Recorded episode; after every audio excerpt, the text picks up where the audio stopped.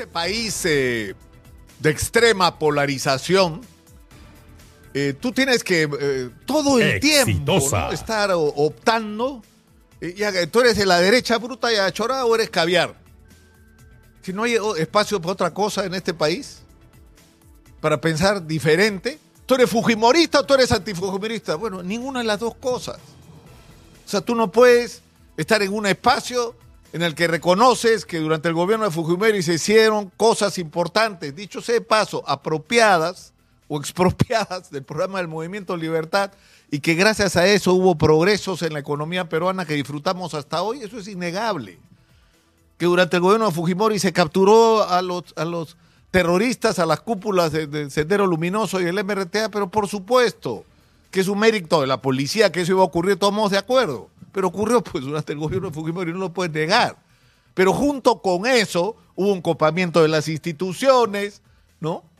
Hubo, hubo un control de los medios, hubo una falta de proyecto nacional, se desindustrializó el país, entramos en un proceso de privatización a lo bruto, eh, cuyas consecuencias estamos pagando hoy, no se invirtió y se puso como prioridad la educación pública, ¿no? Y levantar el nivel de la educación peruana, que es la clave para el desarrollo de todos los países. Podría seguir, ¿ah? Podría seguir con todas las cosas que se hicieron mal durante ese gobierno. Pero esa es una visión distinta a que te pretendan a ti obligar a que tienes que tomar partido por estar incondicionalmente con un lado o incondicionalmente con los contra. Y yo creo que la inmensa mayoría de los peruanos no estamos en esa posición. O sea, de, tú eres de izquierda o de derecha. Y hay gente que es tan bruta que no es capaz de entender que ya el mundo cambió y que, por ejemplo, a mí no me interesa estar en ninguno de los dos lados. Yo soy una persona que viene de- en su juventud de la izquierda. Como muchos otros, ¿ah? que se olvidan, como Exitosa. Ropigliosi, como Vargallosa, como un montón de gente, que fueron hasta más militantes que yo. ¿ah? Y más cercanos a Fidel Castro y a Moscú que yo. Pero la gente aprende de su experiencia y, se da cuenta, como por lo menos me ha pasado a mí, que hemos entrado en otra etapa en el mundo, donde con las nuevas tecnologías, con el progreso científico de la humanidad, eh, con todo lo que estamos viviendo, ya son otros los paradigmas. Es decir, por ejemplo, cuando nos ponemos a discutir qué hay que hacer con el Perú, lo primero que hay que hacer es olvidarse de las ideologías, porque no sirven para nada a la hora de discutir qué es lo que hay que hacer con el Perú. Porque hay que mirar el Perú con un sentido práctico de las cosas, con un sentido realista. ¿Qué vamos a hacer con la minería? ¿Necesitamos inversión extranjera? Por supuesto que sí. ¿Necesitamos arreglar los problemas con las comunidades? Claro que sí, dándole una mejor posición a las comunidades y un mayor beneficio. Necesitamos que los inversionistas vengan no solo con la intención de llevarse piedras, sino industrializar el país. Es algo por lo que tenemos que pelear. Y yo les pregunto, todo esto que hay que hacer en relación a la minería, que además tiene que ser formalizada, porque el 40% de la minería en el Perú es informal y hay que formalizarla, creando canales para que los mineros puedan vender su mineral a precio justo y hay que hacer un proceso de formalización que es un proceso, ¿no? No lo puedes hacer de un sopapo un solo día, eso también hay que hacerlo. Yo les pregunto, ¿qué ideología tiene eso? O sea, cuando alguien dice algo así, es de izquierda o de derecha, no es de ninguno de los lados. Por Dios. O sea, no- nos está haciendo tanto daño esta polarización, esta confrontación, este acuchillamiento, que se ha trasladado ahora, y esa es la desgracia nacional, cuando la política empieza, esta política eh, fanática y, y- y- y de, es decir, de te mato o me matas, se traslada ahora a los escenarios del sistema de justicia y de las instituciones. Es decir, ahora resulta que hay quienes se quieren tirar a Rafael Vela y a José Domingo Pérez. ¿Para qué? Para matar el, el proceso Lavajato y tratar de que haya impunidad, ¿no? De todos los procesados por corrupción, después de haber hecho engorrosísimos todos los procesos con todas las maniobras que han hecho durante años. No lo pudieron impedir. Ya están en camino el juicio del metro, ya empezaron el juicio del metro, el juicio de Ollantumala, que yo no sé por qué no ha tenido promoción. Y Nadine Heredia, ¿por qué no? Es decir, ¿por qué no nos informan más de lo que está pasando en esos juicios? De la cantidad de gente que está declarando, diciendo cosas gravísimas sobre Ollantumal y Naín Heredia. Y que los ciudadanos no las conocemos. Y ya empezó ayer el juicio contra Alejandro Toledo, que por supuesto tiene que ser como los otros juicios, porque estos son unos mega juicios, son los juicios más importantes de nuestra historia. Estamos sentando en el banquillo de los acusados, no a uno, a varios presidentes de la República involucrados en gravísimos actos de corrupción. Y necesitamos que haya una presencia física de la prensa en las audiencias. Eso no es tan difícil de resolver, pero en fin. A lo que voy es que hay unos que se quieren tirar a Rafael Vela, los otros se quieren tirar a la fiscal de la Nación. El Congreso se quiere tirar a la Junta Nacional de Justicia. La Junta Nacional de Justicia quiere sacar a, la fiscal. De, es decir, ¿hasta qué punto vamos a llegar en esta confrontación?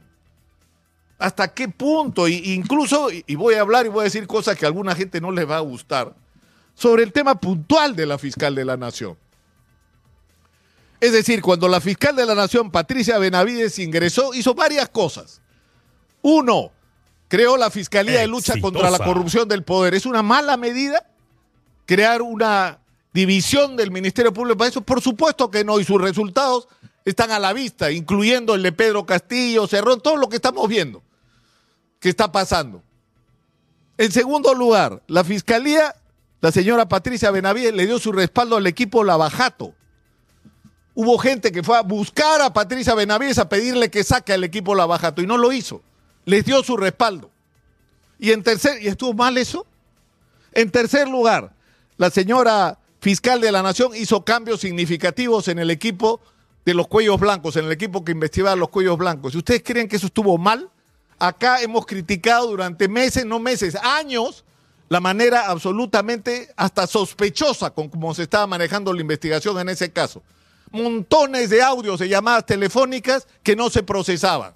Identidad de teléfonos que no se quería saber a quién correspondían. ¿Por qué? Porque iba a caer mucha gente. Bueno, eso que no se hizo durante años, gracias a los cambios en la fiscalía que investiga a los cuellos blancos, ahora se van a empezar a saber. Porque recién se han hecho procesamientos en meses que debieron hacerse en años y no se hicieron.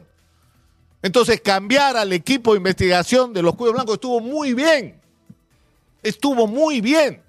Ahora, ¿qué es lo que pasa? Que nos hemos acostumbrado a que la fiscal de la nación o el fiscal de la nación tiene que ser controlado eh, por alguien, por algún sector de la política que se ha metido en el sistema de justicia y que tiene que ser proveedor de información privilegiada para un sector u otro. Y eso está mal. Entonces, ¿qué ha pasado y cuáles son los cuestionamientos sobre la fiscal de la nación que pueden ser relevantes? Porque esto que ha hecho está bien. ¿O alguien cuestiona estas decisiones? ¿A alguien le parece mal que se haya creado el equipo contra la corrupción en el poder? ¿A alguien le parece mal? Bueno, sí, sabemos a quién le parece mal. No, porque están desesperados y la están presionando. Pero que mantenga el equipo Lavajato como hizo desde el día que entró. Y en tercer lugar, los cambios en, el, en, el, en la investigación de los cuellos blancos, por favor, era lo que había que hacer.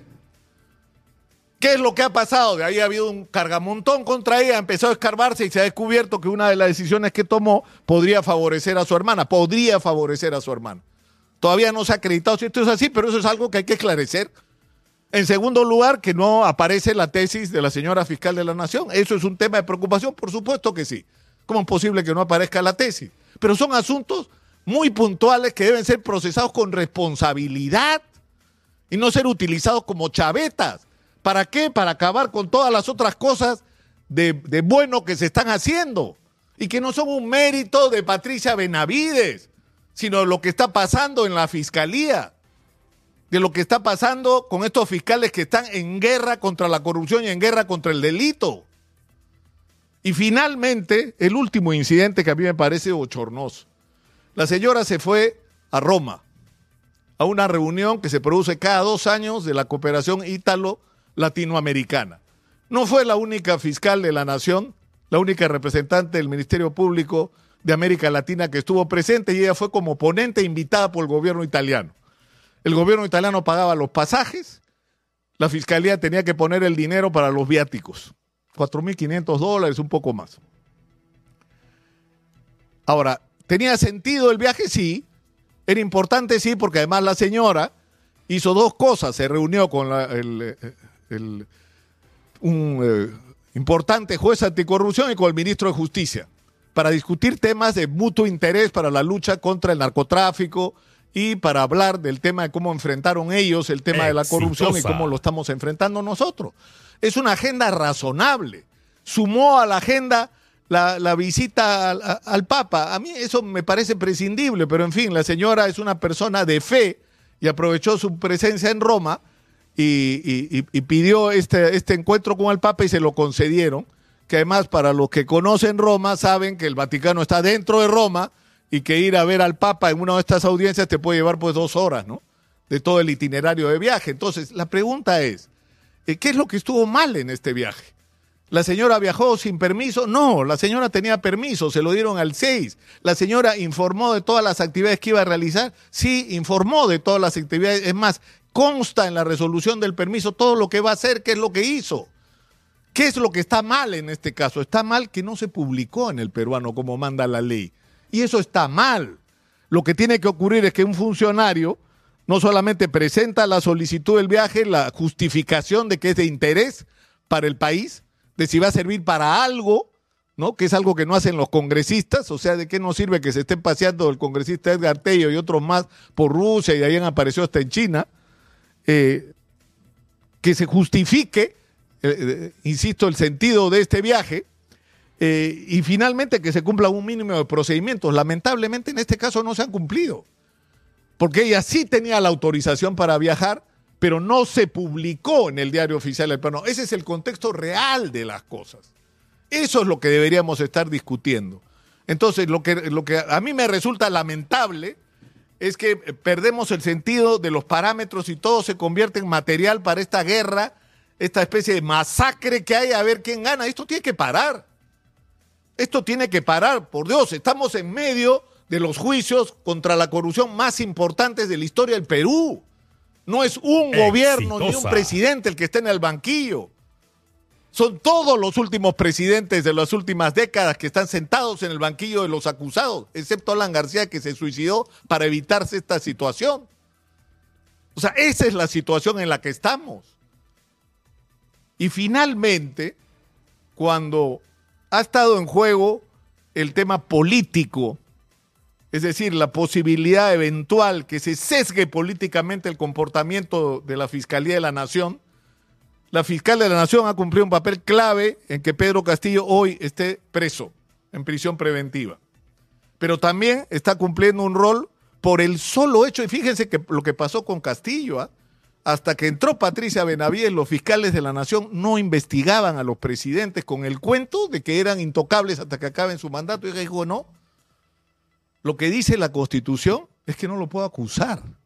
Pero la Constitución no dice en ningún momento que no lo puedo investigar y sí lo puedo investigar. Ya veremos al final qué pasa cuando la investigación concluya. ¿Y eso fue correcto o no? Pregunto yo. ¿Eso no debió hacerse de antes o no?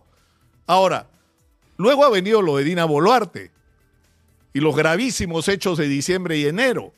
¿Y cuál, cuál, en qué punto estamos en, este tema? Que tienen abierto investigación por homicidio, por genocidio, por abuso de autoridad la presidenta Dina Boluarte y el presidente del Consejo de Ministros, además de otros miembros del gabinete o de sus gabinetes. Entonces, yo creo que hay que bajar las revoluciones, hay que bajar las revoluciones, hay que respetar la independencia de las instituciones. Eh, Creo que estoy hablando hoy día un poco más largo de lo que, lo que debo, pero déjeme terminar con esto, señora Magariño, con el tema de la Junta Nacional de Justicia. Los señores del Congreso están locos, porque lo que quieren es tirarse toda la Junta Nacional de Justicia dentro de esta guerra absurda en la que estamos involucrados.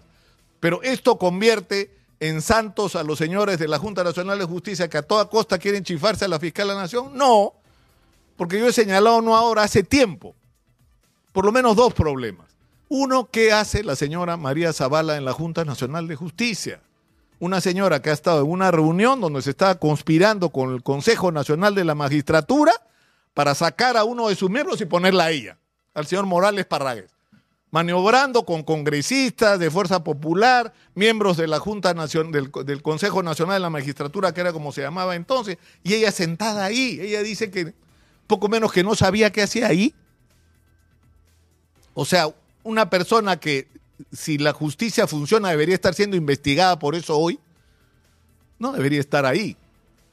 Por interés de la propia Junta Nacional de Justicia. Y el tema de la edad, hay una, un miembro de la Junta Nacional de Justicia que se superó la edad legal, que no es la edad legal para postular un cargo, es la edad legal para ejercerlo. No es, no es que tienes que tener una determinada edad, 75 años y después de eso ya no puede, no. Eh, no puede simplemente porque la ley te lo impide. Entonces, no lo sé. Yo, yo creo que hay que recuperar un poco la sensatez, la calma y poner por delante el interés del país y de las instituciones. Pero en fin,